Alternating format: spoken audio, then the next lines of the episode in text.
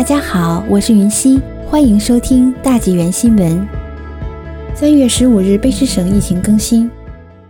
卑诗省首席卫生官亨利医生公布本省疫情的最新情况，在过去的七十二小时内，省内录得一千五百零六宗新增确诊个案，累计个案总数增至八万八千三百七十三宗。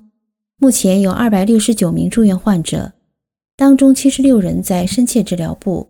本省目前有四千九百八十七宗现存确诊个案，有超过九千人因确诊接触过已知个案，正接受定期的公共卫生观察。在过去三天，本省录得一百六十三宗新增备受关注的变种病毒确诊个案，累计个案增至八百八十八宗。其中包括八百一十八宗 B. 幺幺七英国变种病毒个案，四十一宗 B. 幺三五幺南非变种病毒个案，以及二十一宗巴西变种病毒病例。截至三月十五日，本省接种疫苗的人次达到四十万九千一百零三人，其中八万七千零五十九人已接种两剂。